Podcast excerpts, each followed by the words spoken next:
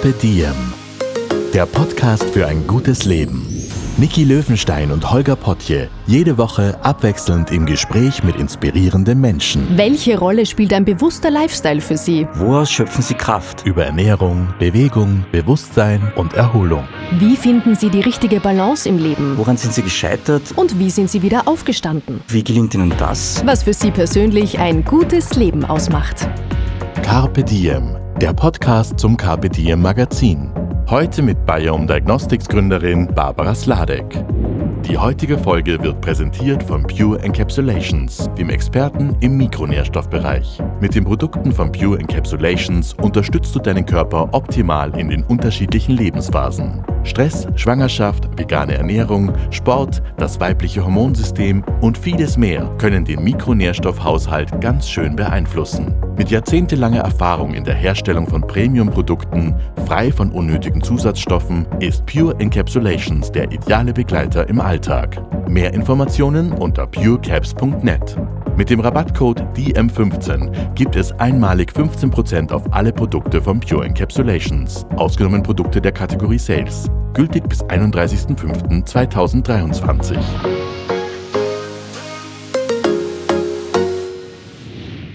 Hallo und herzlich willkommen beim Podcast von Carpe Diem. Heute dreht sich ganz viel um ein unterschätztes Organ. Wir tauchen in die Welt der Darmmikrobiome ab und lernen dabei etwas über die Geschichte von MyBioma und auch über die Geschichte einer Art Früherkennungskit für Darmkrebs. Und das hat die Barbara entwickelt. Hallo Barbara. Hallo, es ist eine Freude, heute hier sein zu dürfen. Ich habe schon beim Recherchieren irgendwie entdeckt, äh, dein Leben hat ganz viel mit Zahlen zu tun, mit Zahlen und Daten. Und äh, ich habe mir gedacht, ich drösel heute den Podcast über Zahlen und Daten auf. Schauen wir mal, ob mir das gelingt. Bevor wir aber da einsteigen, gibt es noch eine kleine Ankündigung. Und zwar findet der Unternehmerinnenkongress der WKO statt. Und zwar am 20. und 21. April in Baden bei Wien. Das ist in Niederösterreich. Du bist auch bei dem Event? Genau, ich darf am Donnerstag ähm, dort sein und freue mich schon sehr, viele spannende Frauen und auch Männer hoffentlich kennenzulernen und über Unternehmertum in Niederösterreich bzw. in Österreich zu reden. Mhm. Warst du schon mal bei dem Kongress oder ist es dein erstes Mal? Es ist mein erstes Mal. Puh, dann bist du doppelt gespannt. Ja, total. so, ich lege jetzt gleich los mit Zahlen. Und habe gedacht, zum Anfang habe ich eine Zahlenkombi, deren Geheimnis du entschlüsseln darfst jetzt. Bist du ready? Uhu. okay, ich sage nur 2, 1, 0, 3. 2, 1, Denk größer. Denk 21, 03. 2103. Denk an eine. An L.A. Nein, das wäre schön. Nein, ich denke da an Ja, Langenzenstedt. eh, Langenzenstedt. L.A. ist die, Abkür die niederösterreichische Abkürzung für Langenzenstoff. Es gibt immer so erste Male im Leben. okay, Langenzenstedt. Da bist du auf die Welt gekommen, da hat alles begonnen für dich. Genau, also Ja? ich bin dort aufgewachsen, also eine echte Speckgürtlerin. Ähm, meine Eltern leben noch dort, wir sind noch immer sehr viel draußen, also in Langenzersdorf. Und es ist insofern recht schön, weil die Donau ist genau vor der Tür und auch der Biesenberg. Und das passt gut. Für alle deutschen Hörerinnen und Hörer, äh, wir befinden uns heute in Wien. Wir sind bei euch in der Firma eigentlich, gell? Deine Firma heißt? Biome Diagnostics. Und was macht sie genau? Biome kommt vom Microbiome. Ähm, wir analysieren das Darmmikrobiom. Das Darmmikrobiom ist eigentlich der Fachausdruck für die Darmflora, das vielleicht eher geläufig ist. Und das Darmmikrobiom umfasst alle Mikroben bzw. Kleinzeller, die im Darm leben und die in Wirklichkeit für unsere Gesundheit auch verantwortlich sind. Und ihr habt so ein Startup gegründet praktisch. Genau, wir haben 2018 das Startup gegründet mit der großen Vision, diese Billionen von, von Bakterien, äh, Viren und, und, und Pilze, wobei wir uns auf die Bakterien spezialisieren, ähm, dass wir die entschlüsseln und schauen, was tragen die eigentlich in Wirklichkeit dazu bei, wie wir uns fühlen oder was für Auswirkungen haben die. So, jetzt haben wir das Thema angeteased und kommen wieder in deine Kindheit zurück. Ähm, die nächste Zahl, wir machen einen Zeitsprung. Die nächste Zahl ist neun. Barbara ist neun Jahre alt. Wir befinden, wir befinden uns auf einer Insel. Es ist die englische Insel. Wir sind in England und du machst eine Englandreise mit deinen Eltern, vermute ich, oder? Genau, wir waren als Familie dort. Ähm, und das war ein total prägender Ausflug für, oder Urlaub für mich, weil ähm, ich war das allererste Mal in meinem Leben in Oxford und habe mit neun Jahren schon gesagt, ähm, da würde ich gerne einmal studieren. Aber mit neun Jahren war dir bewusst, was Oxford ist und für was es steht und für Uni und Ding? War das? Nein, Nein, es war einfach nur schön. Achso, das, das war dann echt die Landschaft und die Häuser und Ding, was du gesagt hast, das... Ja, und es war, also es ist, Oxford ist so richtig Harry Potter-Style. Mhm. Und man darf dort innovativ sein, man darf dort Sachen machen und erleben mhm. und wird auf eine ganz besondere Art und Weise gefördert. Ähm, und das war, für mich war das, ähm, das war einfach toll. Und es ist ein ganz besonderer Spirit dort. Mhm. Jetzt machen wir noch einen Zeitsprung. Mhm. Das Datum ist 31. Dezember 2006. Der Protagonist der Geschichte ist ein Professor, der Hauptdarsteller, Ian Campbell. Was fällt dir da dazu ein? Ian Campbell war mein ganz großer Mentor. Das war der Professor, bei dem ich dann das erste Mal auch in Oxford angefangen habe zu arbeiten. Also ich habe gemerkt, dass man aus Wien gar nicht so leicht nach England bzw. nach Oxford kommt, weil es keine richtigen Stipendien gab. Und habe dann beschlossen, hinzuschreiben und einfach zu fragen, ob ich in einem Labor arbeiten darf. Und Ian Campbell hat ähm, damals am 31, am 31. Dezember zurückgeschrieben und hat gesagt, ja, dann komm. Und das war für mich war das ähm, weltverändernd. Das ist nämlich schon spannend. Also deine Eltern waren halt jetzt nicht reich und hast so einen Workaround finden müssen, wie man seine Ziele erreicht, was ich schon auch ganz cool finde, wie du es dann gemacht hast eigentlich auch von der Denke her, wie du es angegangen bist? Ja, aber also es war, es war spannend und es war dann ein, ein Weg sozusagen auch nach Oxford zu kommen. Ja, voll. Und da hast du dann praktisch studiert dann nachher? Ich hatte sehr viel Glück. Mhm. Ähm, ich war das erste Mal zwei Monate drüben und dann hat mich eben Ian Campbell gefragt, ob ich nochmal für die Diplomarbeit rüberkommen mag. Also ich habe in Wien angefangen, Molekularbiologie zu studieren oder auch fertig gemacht und bin dann für die Diplomarbeit ähm, nach Oxford das zweite Mal gegangen und durfte dann dort auch bleiben für den PhD. Mhm. Also für das Doktorat in Biochemie und das hat sehr viel Spaß gemacht. Was ist denn in Erinnerung geblieben? Wenn es Oxford und drei, drei Dinge, die dir sofort einfallen, gibt es da was? Was für mich total spannend spannend war, ist einfach diese Sachen machen. Also ich habe dann mit Freunden zum Beispiel eine Konferenz gegründet oder auch gemacht, wo wir einfach vier Nobelpreisträger eingeladen haben, die dann gesprochen haben. Mhm. Und wir haben einfach gesagt, naja, dann machen wir das halt. Und das funktioniert dann auch mit Oxford im Background? Genau. Und das, also man muss schon sagen, dass die halt schon noch vor Ort waren, aber das funktioniert dann. Okay. Und das ist dann toll, wenn man sowas auf die Beine stellt. Ja, total. Macht total Sinn. Falls man im Hintergrund was hört, das ist ein geschäftiges Besprechungszimmer von der Nachbarfirma, die wir heute neben uns haben. Wir haben aber jetzt fast Blick auf die Donau von da, gell, wenn wir da sitzen. Ja, genau. Das ist schon toll, ja. das ist ganz cool.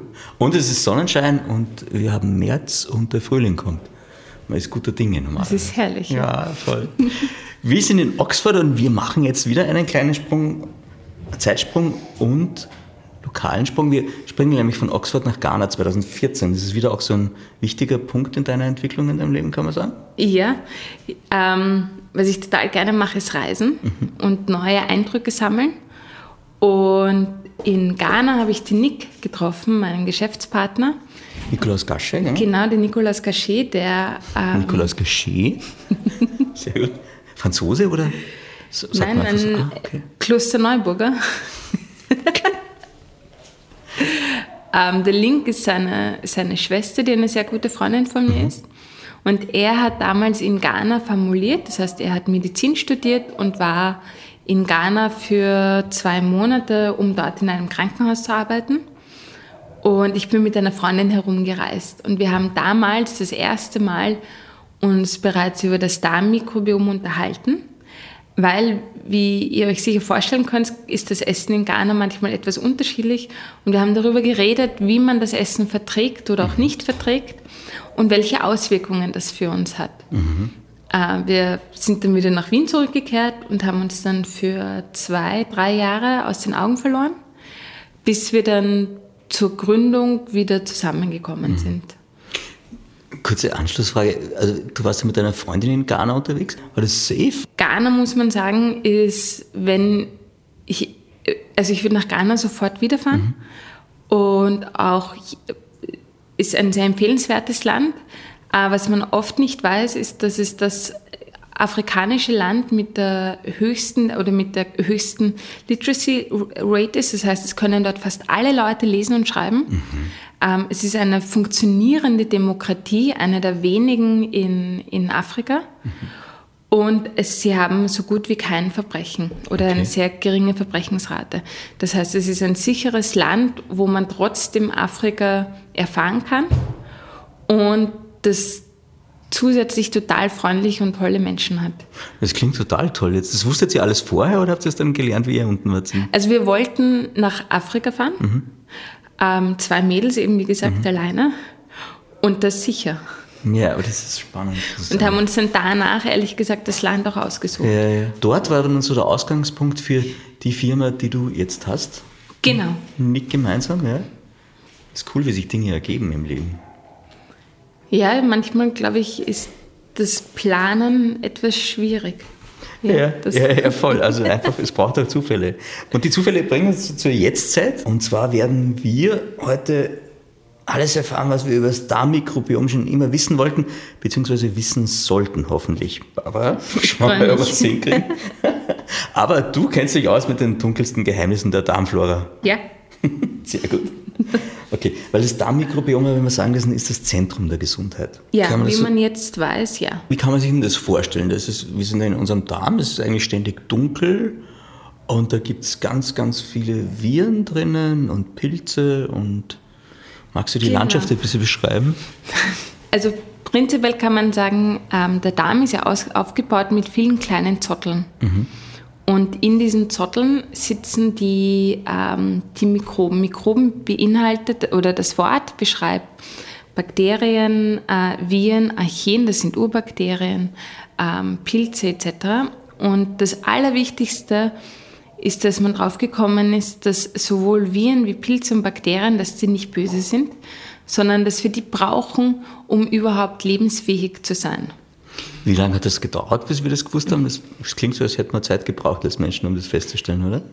Ja, also äh, es kommt darauf an, wie man es sieht. Mhm. Eigentlich hat ja Hippokrates schon 500 vor Christus gesagt, also der Darm ist die, der Sitz der Gesundheit. Die alten Griechen wieder. Ja, aber er, nicht, äh, aber er hat nicht gewusst, warum und wieso. Aber er hat es vermutet einfach. Mhm. Kann man vermuten, warum er das vermutet hat? Da muss ja Wahrscheinlich hat er gemerkt, dass Leute, die gesund leben oder keine Magen-Darm-Beschwerden haben, zufriedener waren. Mhm. Aber ehrlich gesagt. Ja, ja, ja, voll spannend, okay. Ist ja lustig. Und ihr habt, äh, genau, ich habe dich jetzt unterbrochen. Wolltest du noch was dazu erläutern oder? Ähm, aber es ist, also prinzipiell ist es ja so, dass man nimmt an, es ist ein reines Rechenbeispiel, muss man auch mhm. sagen, dass man rund 39 Billionen von diesen Mikroben in unserem Darm haben.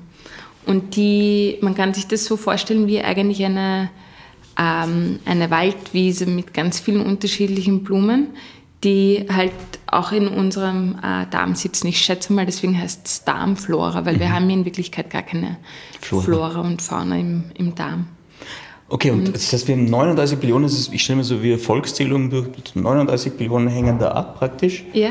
Und, und es geht wieder mal, wenn ich es richtig für mich recherchiert habe, um die berühmte Balance von Dingen. Genau. Also, was man auch weiß. Wir haben, also nein, nein, im Hintergrund ist, ist gerade gute Stimmung, glaube ich, kann man vielleicht hören, weiß ich nicht. Ähm, ja, machen wir auch weiter mit der guten Stimmung, ja? ja? Also was man auch weiß, ist, dass von diesen 39 Billionen ähm, Mikroben sind rund 95 Prozent sind Bakterien ähm, und die Viren und Pilze sind eigentlich relativ klein. Und was man jetzt auch versucht, sind diese ganzen unterschiedlichen Bakterien auch mal kennenzulernen und zu wissen, wie die funktionieren. Also man kennt um die 1500 unterschiedliche Arten von Bakterien die da im Darm sitzen. Ähm, wohlgemerkt, manche, manche Bakterien sind ein bisschen besser analysiert, manche noch nicht so gut. Man nimmt an, es gibt noch viel, viel mehr Bakterien. ähm, die, man, die wir noch nicht kennen. Und das, was diese Bakterien auch teilweise können, das finde ich eine total spannende und faszinierende Eigenschaft. Das nennt sich Quorum Sensing. Quorum. What? Okay. Äh, Englisch, äh, Lateinisch, wie ja. was? Aha, okay. ähm, und zwar können die Funktionen miteinander teilen und lernen voneinander Bakterien. Und so machen sie das, indem sie so Plasmide, das sind so kleine Ringeln, hin und her schießen können mit Informationen drauf. Und das ist spannend. Die beschießen sich mit Informationen? Ja, um miteinander, okay. also bildlich gesprochen. Ja, ja, ja, okay. ist ja urspannend, okay. Und das ist irgendwie auch spannend zu sehen, weil man eben merkt, dass durch diese Bakterien im Darm, oder prinzipiell können es ja alle Bakterien oder die meisten, ähm, dass man so auch Informationen weitergeben können und dass Bakterien eben auch lernen. Hammer, Hammer, Wahnsinn. Okay, wieder was gelernt. Und es ist tatsächlich so, äh, es geht um die Balance, weil wenn, die, die, wenn der Darm nicht in Balance ist und die Bakterien da drin, dann sind wir anfällig für Krankheitserreger. Stimmt das? Kann man das Perfekt. so sagen? Ja, ich bin mir also bin ich erleichtert, okay, ja. wir vergleichen das manchmal ähm, mit einer großen Stadt. Mhm. Ähm, und das ist ja in unserem Darm auch, wenn wir sagen, wir haben eine große Stadt, da leben auch viele unterschiedliche Menschen ja. oder Bakterien eben drinnen ja. mit unterschiedlichen Eigenschaften. Es gibt ganz wenige böse. Mhm. Aber es gibt böse Aber es, Ja. Okay. Die Krankheitserreger. Ja. Und, aber prinzipiell ist es so, dass man immer eine Balance von allen Jobs braucht, man, also in einer Großstadt zum mhm. Beispiel, von unterschiedlichen Eigenschaften von Menschen. Und genau das Gleiche ist in unserem Darm auch. Mhm dass es um die Balance der Unterschiedlichkeit der Bakterien geht, die wir im Darm haben. Das heißt, dass die unterschiedliche Funktionen ausführen können, dass sie unterschiedliche Eigenschaften haben etc. Und ist es tatsächlich so, stimmt es auch, dass so 80 Prozent unseres Immunsystems im Darm abhängt? Also chillt und schaut, wie es geht oder nicht geht? Genau, also das hat man erst unlängst rausgefunden, ähm, dass es wirklich so viele sind oder so viel Prozent sind, dass eben die Bakterien ähm, zu einem großen Teil auch für das Immunsystem verantwortlich sind, weil man sich vorstellen kann, dass unser Körper ist ja eigentlich ein sehr geschlossenes System. Mhm. Aber mit dem Darmmikrobiom interagieren wir mit der Außenwelt, mhm. weil ja die Ernährung, die wir zu uns nehmen, durch den Darm durchgeht und die Bakterien sitzen da und warten und schauen, was sie da sozusagen rausholen können. Das ist ja total nettes Bild. Es klingt voll gut. Okay, aber das heißt, wenn es meinem Darm nicht gut geht, ist wahrscheinlich mein Immunsystem möglicherweise auch angeschlagen. Kann man das so folgern? Das ist relativ oft so, genau. Mhm. Ähm, es gibt natürlich Ausnahmen und auch Krankheiten etc. Ähm, das, was allerdings, oder was ich auch von mir aus kenne, ist, dass wenn es meinem Darm nicht gut geht und ich diverse Symptome habe, wie Bauchweh etc., dann schlägt sich das auf meinen ganzen Körper nieder und auch auf meine Gemütslage. Genau, da gibt es ganz, ganz viele Zusammenhänge. Ihr habt jetzt ein Produkt entwickelt und zwar heißt es MyBioma. Es ist ein Lifestyle-Produkt, kann man sagen. Was macht es genau? Also die Vision, die wir hatten, Nick und ich, war... Damals in Afrika nämlich Damals schon. in Afrika, aber dann 2018 eben ganz genau ausgeführt haben, ist, dass wir gesagt haben, okay, wir wollen, dass jeder Mensch ähm, Zugang zur bestmöglichen Analyse hat und was wir auch realisiert haben, dass manchmal ein großer Unterschied ist zwischen, was die Wissenschaft schon weiß und wo die Medizin erst steht. Und die. Kannst du kurz erklären, warum das so ist? Ist es einfach, weil es teuer wäre, das dann in der Medizin umzusetzen? Oder warum ist da die Balance nicht wirklich gegeben zwischen Wissenschaft und Medizin? Also momentan, ja. es ändert sich gerade, muss man okay. auch sagen. Aber man hat immer gesagt, es braucht bis zu 20 Jahre, bis etwas aus der Wissenschaft in die Medizin kommt, weil zuerst die Papers geschrieben werden müssen, mhm. dann muss das also übersetzt wissenschaftlichen werden. Arbeiten sind die Papers? Genau, ja, danke, genau. Ja, ja. Ähm, dann muss das übersetzt werden in die Medizinbücher und dann muss es erst die neue Generation an Studierenden auch mitbekommen und erfahren. Das heißt 20 Jahre Spanne von Entwicklung eigentlich, okay. Aha. Das verkürzt sich dank Digitalisierung jetzt etwas, ja. aber es ist noch immer relativ lange. Okay. Und die tollste Möglichkeit, die es gibt, etwas zu analysieren oder die genaueste, nennt sich Sequenzierung. Sequenzierung hat die Möglichkeit, die DNA von allem, was man möchte, sozusagen zu lesen. Also DNA besitzen wir als Menschen, genauso wie Bakterien, wie Viren. Und dieses Gerät kann die DNA, die Grundinformation ähm, lesen. Mhm. Viele kennen vielleicht die Sequenzierung, weil, also dank Corona, äh, muss man fast sagen, ist es so, dass Sequenzierung war die Art und Weise, um festzustellen, ob es neue Arten von äh, Coronaviren gab oder nicht oder wie sich die verändert haben. Mhm. Und die gleiche Technologie kann man allerdings verwenden, um die DNA des Menschen zu lesen mhm. oder auch die DNA von den Bakterien. Und davon, oder da geht heraus, ähm, dass man sagen kann, was ist das für ein Bakterium? Wie viel ist von welchem Bakterium vorhanden? Mhm. Und man kann sogar prädiktiv die Funktionen von Bakterien bestimmen. Prädiktiv heißt? Voraussagend. Sehr gut, danke schön.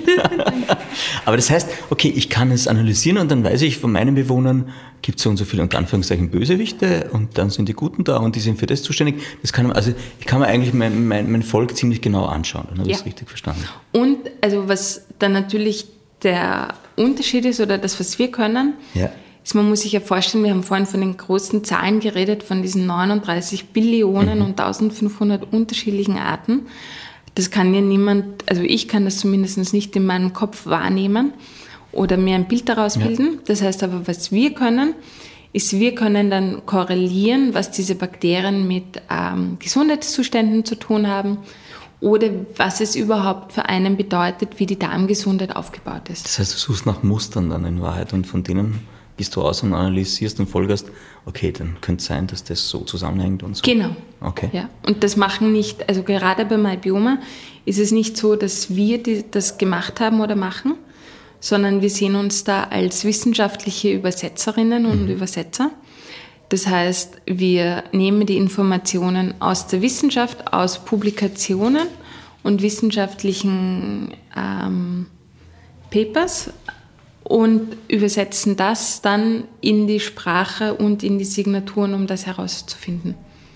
Genau, jetzt habt ihr ein anderes Produkt, das bald auf den Markt kommt, das ihr demnächst launchen werdet. Und zwar ist es Biome CRC. Und das ist wenn ich es richtig verstanden habe, Früherkennungskit, äh, das ihr entwickelt habt, damit man Darmkrebs frühzeitig erkennen kann. Ist das richtig? Genau. Also was man weiß, ist, dass eben äh, Krebs und alle Vorstufen von Krebs, die, das heißt also von Darmkrebs, das sind die Adenomen, dass die die Zusammensetzung der Bakterien verändern. Und was wir daher können, ist, wenn man sich die, das Darmmikrobiom ansieht, das heißt die Darmbakterien im Darm ansieht, können wir Rückschlüsse ziehen, ob jemand ähm, voraussichtlich an Darmkrebs leidet oder demnächst leiden wird und eine der Vorstufen wie Adenome hat. Das heißt, aufgrund von einer Anzahl, hohen Anzahl von einer gewissen Art von Bakterien kann man sagen, uh, da könnte jetzt äh, da könnte es einen Darmkrebs geben. Genau. Und dann ist es ein, ein Tool, also niemand geht gerne zur Koloskopie, aber um das Kannst zusätzlich du kurz erklären, was es ist? Koloskopie ist eine, eine Darmspiegelung, mhm. vor der man ehrlich gesagt keine Angst haben muss, weil man schläft eh. Habe ich auch gelernt. Ähm, ja. die ganze Zeit durchgehend, aber trotzdem machen es viele mhm. Leute nicht so gerne. Mhm. Und was man mit Biome CRC machen kann, ist einfach eine Stuhlprobe nehmen. Das muss man ja so und so aufs Klo gehen. Mhm. Also das ist ähnlich wie bei der Vorsorgeuntersuchung. Mhm. Das ist ein Rödel, da ist eine Konservierungsflüssigkeit drinnen und ein kleiner Löffel. Mhm. Und mit dem nimmt man eine Stuhlprobe und je weniger, desto besser, um ehrlich zu sein. Warum ist das so? Ähm, weil die Konservierungsflüssigkeit, die unter Anführungszeichen friert die Probe so ein, wie sie jetzt ist. Das mhm. heißt, sie hält den Status quo, wie viele Bakterien, wie die, ähm, wie die Verteilung der unterschiedlichen Bakterien in der Probe ist, die hält sie fest. Okay. Und da es, geht es darum, dass man sozusagen irgendein ein Mittelding, ein gutes Mittelding bekommt. Mhm. Das ist jetzt sowohl bei, bei, bei um CRC als auch bei eurem äh, MyBioma-Ding, das ist immer dieselbe Methode, die ja. man da anwendet praktisch. Absolut. Okay, cool. Die kommt dann, die wird dann zu uns geschickt, die mhm. Probe, und in einem Partnerlabor von uns analysiert. Mhm. Wir bekommen die Rohdaten okay. und lassen dann, also Rohdaten der, der Bakterienaufstellungen, ähm, Man kann sich vorstellen, man bekommt so von einem Sequenzierlauf um die 4 bis 6 Gigabyte an Daten. Nur diese, also die DNA besteht aus einem Vier-Buchstaben-Code. Und man Okay, bekommt okay. den Textfile nur von diesen, aus diesen vier Buchstaben zusammen, Mhm. das so groß ist. Das ist riesig in Wahrheit. Und das Okay. analysieren wir dann und können dann auf Basis dessen einen Bericht rausgeben. Und wie lang braucht man dann, bis man wirklich ein Ergebnis hat, mit dem man arbeiten kann? Weil das klingt schon nach einem Prozess, einem Zeitprozess auch. Ähm, wir versuchen, dass es schneller wird. Es ist allerdings schon so, man muss sich auch im Labor das vorstellen, dass wenn die Stuhlprobe kommt, dann muss die aufgereinigt werden. Das heißt, das ganze Braune etc. muss rausgegeben werden, bis man circa einen Tropfen, also 10 bis 20 Mikroliter circa hat, wo nur die DNA drinnen ist. Und dieser Prozess dauert ein paar Tage, damit man ja das vorsichtig aufreinigt und richtig macht. Davor kommen ein paar PCR-Schritte, das vielleicht auch ein paar Leute Ja. kennen. Dann kommt es ins Sequenziergerät. Das heißt, alleine Laborarbeit sind mindestens sieben Tage. Okay, okay. Und Kostenpunkt, sind wir da irgendwo, wo ist es, kann man sich das leisten oder ist es wahnsinnig teuer noch? Oder ist es, Also MyBiome ist eigentlich für das, was es ist und dafür, dass man bedenkt, dass eine Person sieben Tage im Labor steht und dann bei uns erst die Arbeit danach anfängt. Ähm, relativ billig mit 170 Euro. Biome CRC geht nur über den Arzt oder das Labor. Das heißt, also muss das- man es auch über den Arzt verschreiben lassen dann? Genau, weil das Okay. ist ein Medizinprodukt Ja. und laut österreichischem Gesetz oder auch deutschem Gesetz kann man solche Produkte nicht online erwerben, Okay, sondern nur über den Arzt. okay, verstanden. Aber das heißt, und wie oft sollte ich dann so den Check machen? Die Stuhlgeheimnisse erfahren? Ähm, wie oft macht es denn Sinn? Was wäre denn gut? Kann man das sagen? Also wir sagen, dass mit MyBiome, dem allgemeinen Lifestyle-Produkt, es Sinn macht, das einmal im Jahr zu machen, ähnlich wie ein großes Blutbild. Da sieht man auch, ob sich was verändert oder nicht. Und man sieht, ob es sozusagen gleichbleibend gut ist oder ob man sozusagen äh, auf irgendetwas mehr oder weniger Acht geben sollte. Okay. Biome CRC nehmen wir an, würden alle drei bis fünf Jahre reichen, um hier vorab zu wissen, ob man ein Adenom hat oder Darmkrebs entwickelt. Voll gut, danke für die Erklärung. Das habe jetzt auch ich verstanden sogar. Ja, okay, aber das ist in Wahrheit ein sehr, sehr spannender Vorsorgemechanismus wieder mal. Wie seid ihr auf die Leidenschaft gekommen oder, oder, oder die Richtung, das zu machen? Okay, ihr habt euch da, in, ich muss jetzt nochmal zurück nach Ghana. Ihr habt euch da getroffen, okay, das Essen hat man unterschiedlich gut vertragen und ihr habt euch nicht gekannt vorher oder, oder Nein, kanntest haben du deinen nicht gekannt. Firmenpartner? Wir haben uns dort Wie kennengelernt. kommt man um Himmels Willen in Afrika bei einem Tischgespräch drauf? Wie kommt man selbst vor? Oder ist das sowieso, das hat jeden der Reisende dann wahrscheinlich und deswegen ist es Gesprächsthema Nummer eins. Ich kenne es nur aus Letzteres. Indien, weil, Ja, genau. ja genau, also Indien und Kohletabletten sonst. Genau, Hat man verloren, ja. gleichen Level. Also okay. Ja. Man muss auch sagen, dass von unserem Background her, also ähm, eben Biochemie und ähm, das Wirtschaftliche interessiert mich auch sehr. Genau, das ist ja auch studiert in Wahrheit. Ja. Also ja, ähm, weil irgendwie auch der Wunsch da, diese zwei Leidenschaften zu kombinieren. Und der Nikolaus ist Mediziner, kommt aus einer Ärztefamilie ähm, und zusätzlich programmiert er schon, seitdem er zehn Jahre alt ist. Und das Tolle am Darmmikrobiom ist, dass es unsere ganzen Leidenschaften abdeckt, weil einerseits tut sich so viel wissenschaftlich, aber man braucht Hardcore-Informatik-Skills, um, dieses, um die Geheimnisse zu entziffern und zu wissen, welche AI-Algorithmen man an, also laufen lassen muss und wie man so etwas entwickeln kann. Also künstliche Intelligenz-Algorithmen kann man sagen. Ja, genau. Und die suchen dann nach Mustern wieder, die Algorithmen Genau. praktisch. Und Ja. daraus könnt ihr wieder entschlüsseln, was los ist gerade Mhm. im Menschen. Ja, ist schon wahnsinnig spannend, das Ding eigentlich, wenn man darüber nachdenkt. Sehr nerdy vielleicht auch, ja. Jetzt muss ich sagen, ich fand das auch total nett. Du hast äh, letztes Jahr von der Tageszeitung Presse und, und WKO-Frau in der Wirtschaft wurdest du zur Unternehmerin des Jahres gekürt. Das war eine große Ehre. Schon, und ein oder? tolles Event. Ja, ja. Voll gut. Wie geht es einem dann am Tag danach? Ist man dann noch geputscht ist oder ist dann wieder Alltag da? Man muss schon sagen, dass so Auszeichnungen etwas ganz Besonderes Mhm. sind und ähm, da kann man eigentlich nur sehr dankbar sein oder bin ich auch, weil das gar nicht mal so einfach ist. Tut man sich leichter mit Förderungen dann, wenn man was beantragt oder so? Auch nicht. Also schon, indem, man, also schon ja. indem man halt bekannter Ja. ist oder so. Ja, ja, ja. Aber niemand bekommt eine Förderung nur, weil er einen Preis gewonnen hat. Ja, okay, verstehe. Was ich auch spannend finde bei dir ist das, ähm, das Kombinieren von Unternehmertum und, und, und die Liebe zur Wissenschaft, weil das für mich jetzt sich nicht ganz selbst erklärt. Ich bin oft in einem Ding gut, aber im anderen, also mit Zahlen bin ich zum Beispiel wahnsinnig schlecht. Ich muss jetzt überlegen, was ich gut bin. Aber im Zahlen bin ich wirklich schlecht. Ähm, du kannst das aber ganz gut kombinieren. Also es ist einfach dir gegeben, oder? Es sind beides Zahlen. Ja, Also das stimmt schon, aber hm. Gut, wenn man kreativ ist, hat man dann auch was mit Zahlen, ich weiß. Unternehmertum heißt ja eigentlich nur, dass man sich traut, etwas zu machen. Man kann ja auch in einer Firma Unternehmer sein oder das nennt sich dann nicht Entrepreneur, sondern Intrapreneur, dass man sagt, okay, auch in dem, also in dem Umfeld, wo ich bin, auch innerhalb einer Firma, kann ich innovativ sein und kann ich versuchen, Strukturen und Sachen anzuregen. Ja, ich habe bei Unternehmertum auch immer das Mitschwingen äh, Buchhaltung und die Sachen. Und das finde ich immer. Das ist schrecklich, das Ja. ist auch bei uns ausgelagert. Okay, okay, das hat, Gott sei Dank, das ist ja eh safe. ja. Steuererklärungen, Buchhaltung, alles, oh, wenn man denkt, so. Es gibt spannendere Themen. Ja, okay.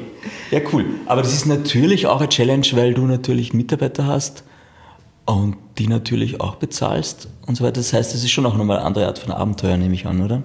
Wenn man dann sagt, ich mache mein Startup, ich probiere das, ich mache mich selbstständig.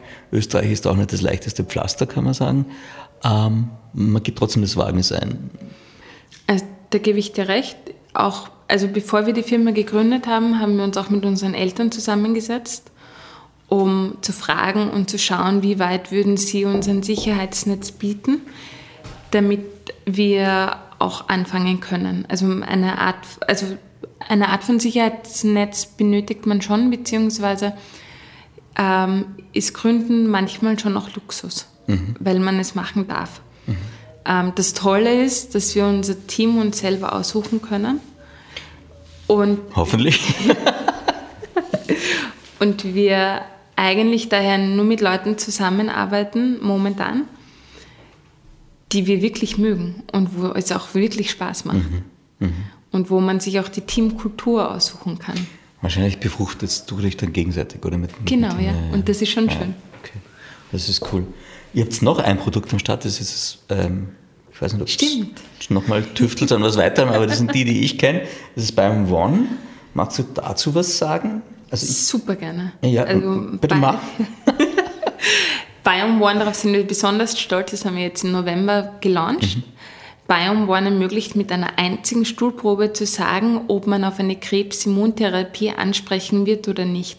Das heißt, das allererste Mal hat der Arzt die Möglichkeit, vorab zu wissen, ob jemand auf eine Therapie ansprechen wird und was daher die richtige Therapie für einen Patienten oder eine Patientin ist. Das heißt, ihr arbeitet dann ganz viel mit Ärzten auch zusammen Genau, im ja. Vorfeld schon? Okay. Ja. Also das ist der erste Schritt, einer von vielen muss man auch sagen, Richtung personalisierter Medizin im Bereich der Onkologie oder des Krebses. Genau, Onkologie ist die Medizin, die sich mit gut- und bösartigen Tumorarten und Krebserkrankungen beschäftigt. Füge ich jetzt noch ganz brav nach. Ja. Da habt ihr wie lange dran gearbeitet, bis das jetzt marktreif war? unter Wir haben doch dreieinhalb Jahre daran gearbeitet. Wir hatten eine, ähm, sehr eine Validierungsstudie laufen, multizentrisch in vier unterschiedlichen Spitälern in Österreich, wo wir Patientinnen und Patienten eingeschlossen haben und wir festgestellt haben, wie genau ist unsere Treffsicherheit, dass wir wirklich sagen können, okay, die Person wird auf eine Therapie ansprechen oder nicht und auch, ähm, wie hoch sind die Nebenwirkungen oder wie wahrscheinlich sind die Nebenwirkungen, weil gerade bei der Immuntherapie passieren sehr oft Nebenwirkungen. Ähm, und wenn man weiß, ob diese Nebenwirkungen stark oder schwach sind, kann man vorab hier auch schon intervenieren, das heißt etwas Gegenteiliges machen oder zu versuchen, diese Ne- Nebenwirkungen gering zu halten. Das heißt, wir versuchen da auch wieder nach einer Balance in Wahrheit, oder? Dass Absolut, das abschließend wieder, okay. Verstehe, okay. Und es muss aber dann schon, also ich stelle mir so, gab es da so den Zeitpunkt, wo man gesagt hat, okay, ja klar gab es den, wir sind soweit, es ist jetzt marktreif, wir können es umsetzen und das wird funktionieren? Wir haben das Produkt mit vielen Ärztinnen und Ärzten gemeinsam entwickelt. Das heißt, wir haben gefragt, was brauchen Sie, wie muss es ausschauen, was können Sie überhaupt, können Sie überhaupt was damit anfangen? Und eigentlich nach Abschluss der Validierungsstudie war dann das Produkt fertig. Wir haben dann noch die regulatorischen Prozesse machen müssen. Das heißt, dass es CE-zertifiziert ist, dass es ein Medizinprodukt ist, das auch eingesetzt wird oder werden kann mhm. In ganz Europa. Und dann war es da und fertig. Dann war eigentlich das Schwierigste und, und Stressigste für uns, dass wir die Verpackungen rechtzeitig bekommen. Was ich auch spannend fand, also mit, weil im, im Darm steckt ja, ich sage jetzt ganz viel drin, aber eigentlich ganz, ganz wesentliche Dinge, die man erfahren kann. Und ich bin jetzt wieder Laie, aber ich habe mir dann aufgeschrieben, musst du mir jetzt sagen, was du mir dazu was sagen kannst. Ein Thema ist Ernährung, über das quatschen wir jetzt dann auch noch gleich. Mhm. Ähm, das andere ist Zusammenhang Hirn-Darm-Achse und Zusammenhang zwischen Depression und Darmmikrobiom. Ist das mhm. tatsächlich so? Man kann vom, vom Mikrobiom darauf schließen, ob ich jetzt depressiv werde und, und uns mal schlecht geht und gibt es Anzeichen oder wie macht man das? Wie ähm, liest man das? Zu einem bestimmten Grad ja. Also mhm. unser System, der Körper, ist nicht so einfach. Und man kann sich immer nur bestimmte Sachen anschauen. Also wir können uns zum Beispiel nicht anschauen beim Faktor Depression, mhm. äh, ob Serotonin, also das Glückshormon, mhm. über diese Blut-Hirn-Schranke drüber kommt oder nicht ins Hirn rein. Ja. Ähm, das, was wir allerdings wissen, ist, dass die Bakterien viele Vorstufen von Serotonin bilden, die benötigt werden, damit Serotonin selber fertig ist und dann zum Hirn kommen kann. Und das kann man sich sehr wohl anschauen. Das heißt, ähm, ein, ein, ein, guter Faktor mehr oder weniger ist, dass man sagt, okay, man schaut sich die Darmbakterienzusammensetzung an schaut sich diese paar Bakterien an, wo wir wissen, die sind dafür verantwortlich, um diese Prästufen zu bilden, um dann weiterzugehen. Man kann das vielleicht auch einschätzen, indem man sagt, okay, wenn ich jetzt, also mir geht es so, dass wenn ich jetzt wirklich versuche, mich eine Woche lang nur von Weißbrot und Schokolade zu ernähren, dann werde ich ziemlich lethargisch nach einer Zeit. Mhm. Und dann geht es mir ganz anders, als wenn ich sage, ich esse jeden Tag einen knackigen Salat und versuche meine Körneln zu essen, also irgendwelche Hanfsamen und Leinsamen etc. Und bin alleine durch diese Ernährung auch geistig viel fitter, mhm. als wenn ich weiß, also nur ähm, geringwertige Kohlenhydrate zum Beispiel esse. Bleiben wir gleich beim Thema Ernährung, wo du es jetzt schon angesprochen hast. Ähm, das ist tatsächlich wahnsinnig wichtig, oder? Auch jetzt für einen gesunden Darm. Ja, aber es ist schwierig in der heutigen Zeit. Es ist schwierig in der heutigen Zeit, aber vielleicht hast du so ein paar Grund, Grundregeln oder Tipps, ähm, mit denen ich schon mal so eine gewisse Grundstruktur mehr aufbauen kann und sagen kann, okay, wenn ich auf der Autobahn fahre, komme ich relativ sicher ans Ziel. Gibt es Sachen, die man auf jeden Fall beachten kann, die easy sind und die jetzt auch nicht wahnsinnig teuer sind für den Geldbeutel, um mich richtig zu ernähren? Also das Allereinfachste ist so divers wie möglich zu essen, das heißt so unterschiedlich wie mhm. möglich.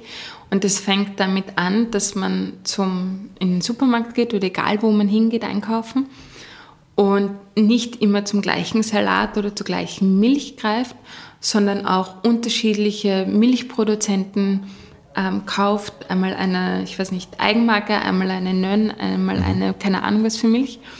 Und zwar aus dem Grund, weil die Zusammensetzung der Bakterien in diesen Produkten immer unterschiedlich ist. Oder wenn ich sage, ich, ich esse regelmäßig gerne Salat, dass ich einmal einen Rucola nehme, einmal einen Vogelsalat, einmal einen weiß Gott was für Salat. Mhm. Und das, was man auch machen kann, was auch relativ einfach ist, man kann zu unterschiedlichen Supermarktketten gehen, weil die auch unterschiedliche Lieferanten haben mit unterschiedlichen Zusammensetzungen von okay. Bakterien. Dann. Okay, ja. okay. Es gibt die Menschen, die unbedingt frühstücken müssen. Mhm. Und dann gibt es die, die in der Früh gar nichts runterbekommen. Mhm. Und genau das Gleiche gibt es auch für die Leute, die am Abend essen. Mhm. Dass manche brauchen einfach am Abend ihre ganz große Portion und manche sagen, okay, am Abend kann ich gar nichts essen. Okay, das heißt, jeder ist individuell in. Ja, und eigentlich ist das wahrscheinlich das Zweite, dass man genau darauf achten muss, und einfach auch in sich reinhören sollte, äh, was, was einem gut tut. Mhm. Was man auch weiß, ist, dass je unterschiedlicher man ist, desto besser. Und auch Diäten gehören unterbrochen oder nicht ewig durchgezogen. Okay. Gibt es Leute, glaubst du, die Diäten ewig durchziehen? Ja? Also ich glaube, es gibt sehr viele Leute, die sehr in eine Richtung für sehr lange Zeit essen. Mhm. Okay. Und da auszubrechen tut sicher gut. Und das Dritte, was auch wichtig ist, ist das Alter. Okay. Jeder braucht etwas anderes im Alter oder wenn man jung ist.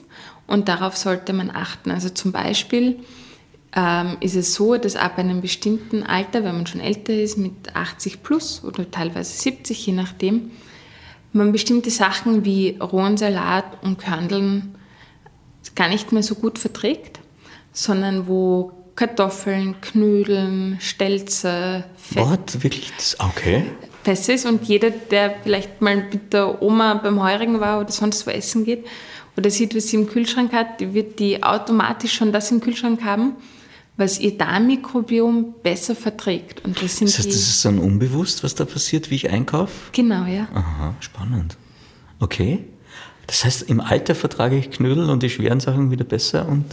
Da kann man leichter zu den, äh, zu den Nährstoffen ran. Okay. Und das ist das Wichtige. Wenn ich den Darm schonen will, ja, wenn ich jetzt sage, okay, ich, ich lasse ihn jetzt mal in Ruhe und er kann ein bisschen sich äh, erholen und chillen, was mache ich dann richtig oder wie macht man es dann richtig?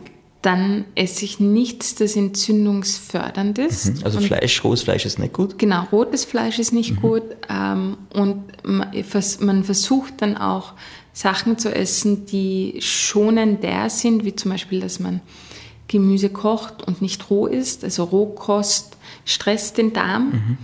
Ähm, und versucht eher solche Sachen dann zu essen. Was auch besonders gut ist, ist zum Beispiel Erdäpfelsalat oder Sushi. Aha. Und zwar Sachen, also resistente Stärke, die abgekühlt ist. Das heißt, Erdäpfelsalat und Sushi haben gemeinsam, dass man den Reis oder die Erdäpfel aufkochen lässt und dann im abgekühlten Zustand isst.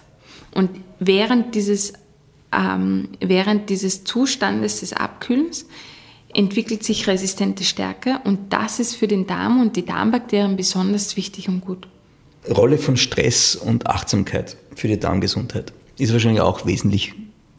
Ja, also man weiß, dass wenn man sich hinsetzt und einfach auch in Ruhe Mittag isst und Abend isst, das hat einen, eine große Auswirkung auf den Darm, ähm, dass man hier auch gesünder ist. Also achtsam essen, achtsam mit sich selber umgehen, hat einen direkten Einfluss auf den Darm. Das heißt, langsam essen und möglichst nicht fernschauen dabei, sondern einfach nur essen? Sich darauf zu konzentrieren, ja. Okay, also auf ein Ding konzentrieren. Ja. Okay. Oder was ähm, ich auch manchmal mache, aber was komplett ungesund ist und ich mir auch versuche abzugewöhnen, ist dieses Weckerl unterwegs. Ah ja, okay. Und am besten ist noch das Weckerl essen, während man selber wohin läuft. Aha, okay. Also das ist ähm, nicht so vorteilhaft. Ja, ja, hab's. Ist notiert, haben wir verstanden. Ich fand jetzt noch was Lustiges. Die Schweizer haben wieder was erfunden und ich wollte deine Meinung dazu einholen. Denn die haben den Darmregenwurm entwickelt, Universität Freiburg. Äh, so einen kleinen Roboter nach Vorbild eines Regenwurms, der eben äh, relativ weich ist und sich da irgendwie durch den Darm winden kann. Kannst du dir das vorstellen, dass du das äh, so machen? Auf jeden Fall. Ja. Das ist ja voll spannend. Wirklich? Ähm, also das gibt es ähm, auch schon anders in Form von Kapseln, die man schluckt. Und der Vorteil ist, dass man dann wirklich auch gut sieht, wie es im Darm ausschaut. Man ist Das heißt, jetzt so eine kleine Kamera marschiert dann durch irgendwie, Genau, oder wie kann man das vorstellen? Aha. durch die Peristaltik, das heißt die Muskelbewegung des Darmes, Wird der runtergetragen praktisch? genau, ja. Und kommt dann unten wieder raus Ja. und passt. Wir wissen, wo wir sind dann? Ja, okay. Ah, ist sehr lustig, okay. Ja, cool. Ich bin aber gespannt, ob sich das durchsetzen wird oder nicht. Es kommt immer mehr, Mhm. Weil es auch wichtig ist, manchmal kommt man gar nicht so rauf und so hat man die Gastro und Kolo gleich in einem, also Gastroskopie im Sinne von, dass man sich den Magen anschaut Mhm. Ja. und Koloskopie im Sinne, dass man sich den Darm anschaut. Natürlich, das ist Und so natürlich. sieht man alles. Und wie lange braucht ihr das auf so einer Reise, kann man das sagen? Ich, das weiß ich nicht. Das kommt wahrscheinlich darauf an, auch wie träge der Darm ist oder Mhm. wie, wie schnell das durchgeht. Es kommt natürlich auf die Trägheit des Roboters an, wann die Ja. eher lang sind. okay, verstehe. Da können wir nicht mehr rausholen. Sehr gut. Äh, Barbara, wir haben es fast geschafft. Ich würde gerne noch was äh, von dir zum Thema Bewegung wissen, weil ich mir denke, dass es auch durchaus Sinn macht. sich viel zu bewegen, um auch jetzt im Darm was Gutes zu tun. Was, was machst du für einen Sport? Machst du einen Sport? Ja, ich liebe es. Also es ist kein, ich finde es ist ein Sport. Mhm. Äh, ich liebe es, auf Berge zu gehen. Also wenn okay. immer ich kann, an der frischen Luft zu sein Aha. und einfach auf irgendwelche Gipfeln raufzugehen. Muss nicht besonders schnell sein oder so, aber dieses frische Luft abschalten, vielleicht auch mal keinen Handyempfang zu haben mhm. oder bewusst unten zu lassen, das tut schon besonders gut. Ist es mit Klettern dann kombiniert oder ist das noch ganz normales Wandern, aber halt anstrengender bis ganz rauf, oder? Teils, teils. Also Klettersteige machen auch Machst Spaß. Machst du auch? Okay. Ähm, ja. Also wenn dann eher so, oder auch wenn man dann sagt, man kann in einer Hütte oben übernachten. Mhm. Bist auch dabei? Das macht schon Spaß, ja. Sehr gut. Du, dann haben wir es eigentlich eh geschafft für heute. Ich habe noch beim Kapitieren-Podcast klassisch die Fragen, die das Leben stellt. Und die drei klassischen Fragen. Und die drei klassischen Fragen, da fangen wir an mit der, was für dich ein gutes Leben braucht. Was, was tut dir gut? Wann bist du happy? Was brauchst du? Für mich ist es eigentlich Freunde und Familie. Mhm. Und wenn ich das mit einem guten Essen und einem Glas Wein kombinieren kann, bin ich eigentlich schon im siebten Himmel. Sehr gut. Und das ist so ein tägliches Ritual, das dich begleitet durch den Tag? Wichtig ist mir das Frühstück. Wir essen immer in der Familie, also ich habe eine kleine Tochter und wir essen jeden Tag gemeinsam Frühstück und das ist ein guter Start in den Tag. Mhm. Hast du irgendein spezielles Frühstück da oder gibt es jeden Tag was anderes? Wir machen immer so eine Art Billchenmüsli. Das mhm. heißt, wir kochen Haferflocken und jegliche Samen, die zu Hause sind, auf und essen das mit irgendeinem Obst, das gerade herumliegt. Das heißt, das tust du dann schon am Vortag in den Kühlschrank am Abend oder machst das dann live in, am Morgen? Also wenn wir nicht vergessen, es anzusetzen, ja. wird es am Vortag gemacht, ja. aber sonst kochen wir es in der Früh ja, schnell okay. auf und das dauert fünf Minuten. Gibt es ein Sprichwort oder ein Zitat, das dich begleitet, das da wichtig ist? Hör auf dein Bauchgefühl, weil das bis dato, wenn man drauf hört, lässt einen selten den Stich. Du hast es fast geschafft. Wir haben noch die Fragen, die das Leben stellt für dich. Mhm. Kaffee oder Tee? Eindeutig Kaffee. Yoga oder Kickboxen? Kickboxen. Das ist ja lustig. Echt? Hast du Kickboxen schon gemacht? Ja.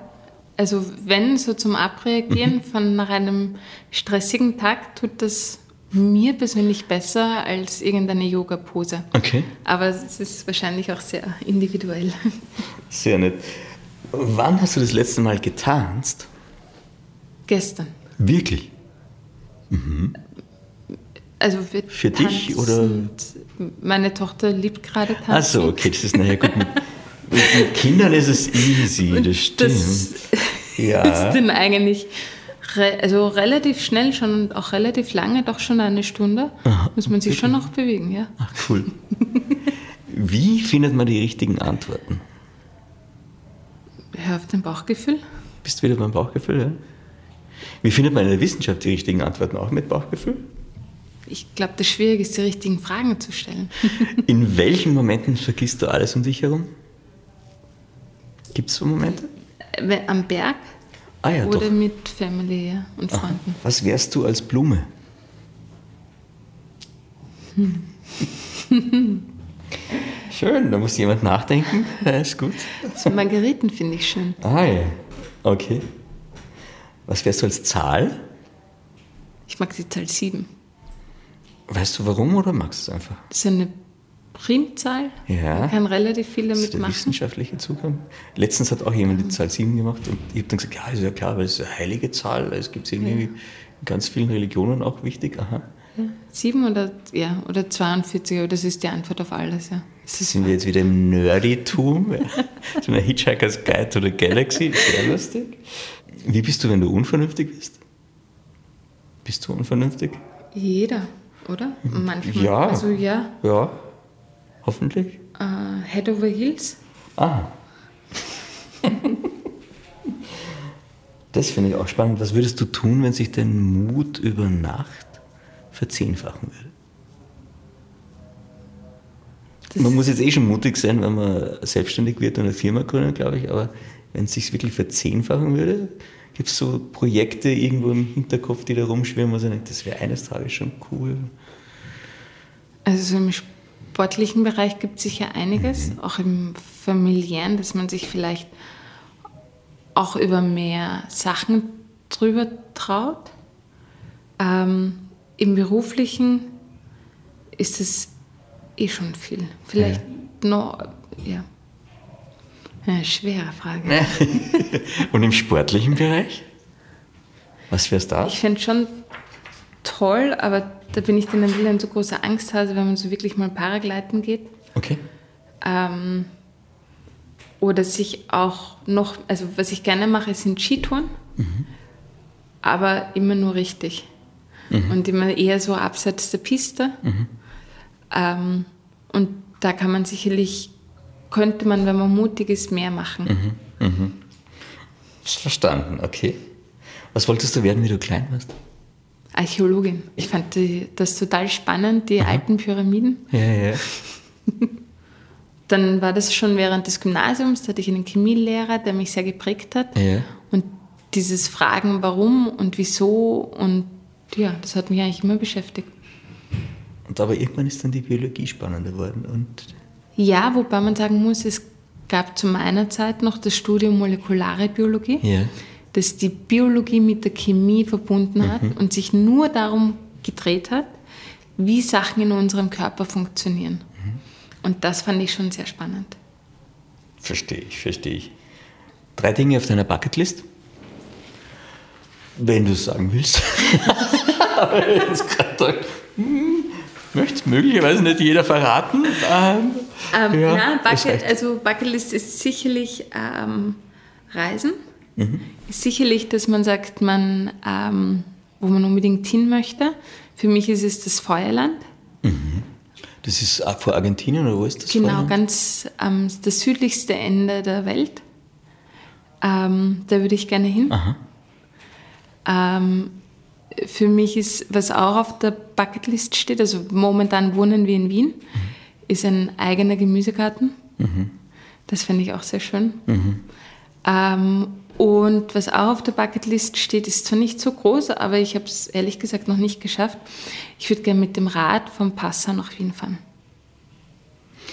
Ich wollte jetzt sagen, das ist machbar wahrscheinlich, man ja. braucht nur die Zeit. Ja, stimmt, ja. ja. Aber ich glaube auch, dass das toll ist, ja. Also der Radwanderweg ja. dort ist ja wirklich schön, ja, der Donau entlang. Cool, schön. Du hast das eigentlich geschafft, würde ich sagen. Ähm, ich stelle jetzt noch die allerletzte Frage für diese Episode. Die letzte Runde Drinks in einem Pub besteht aus? Bier oder Shots? Bier. Okay, und die erste Runde? Das Bier. Sehr österreichisch. Im Pub, was will man sagen? Ja, das, du hast schon recht. Barbara, vielen Dank für deine Zeit und alles, alles Gute. Es war eine große Freude. Danke dir.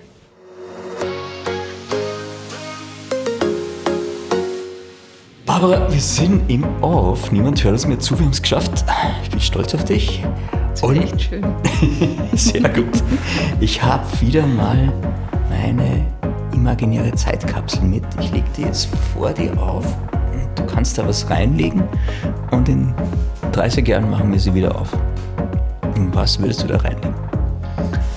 Hm. Ich glaube, ich würde Fotos reinlegen. Fotos? Und einen Brief sozusagen schreiben, auch wie es mir geht mhm. oder was ich mir wünsche und was man sozusagen auch bedenken muss oder soll, weil allein die Zeit, durch die wir jetzt gehen, mhm. ist schon sehr speziell mit den ganzen Krisen und den ganzen Umwälzungen, wo Innovation so zugelassen werden kann, aber wo man ganz viele Bereiche neu denken muss. Voll spannend. Und es wäre natürlich auch voll spannend, dass es deine Firma wird bis dahin. Ja, alles. das stimmt. Du, und äh, Buchtipp nehme ich mir auch noch gleich mit, nur für mich. Ich lese gerade Sprung über den Abgrund, das echt cool ist. Das ist vom, oh, ich vergesse immer den Namen, vom Harald Lesch und Martin Herrmann. Mhm. Und die reden, wie Klima und Gesundheit zusammenhängen. Und das ist ein, finde ich, recht cooles und spannendes ähm, Gespräch, das eben verschriftlicht wurde, mhm. weil für mich die Klimakatastrophe mit Gesundheit eigentlich nichts zu tun hatte. Oder nicht so viel. Und eigentlich ist es aber genau das Gleiche. Okay. Weil du ja am, am OP-Tisch oder im Notfall ähm, musst du eigentlich genauso agieren wie in der Klimakrise. Also gesundheitlicher Notfall und Klimanotfall. Und den Gedankenansatz finde ich eigentlich sehr spannend. Voll, voll, voll, voll. Wie bist du auf das gekommen, das Buch? Der Papa hat es mir geschenkt. Ich glaube, der Papa wieder. Schenkt uns zu Weihnachten immer Bücher.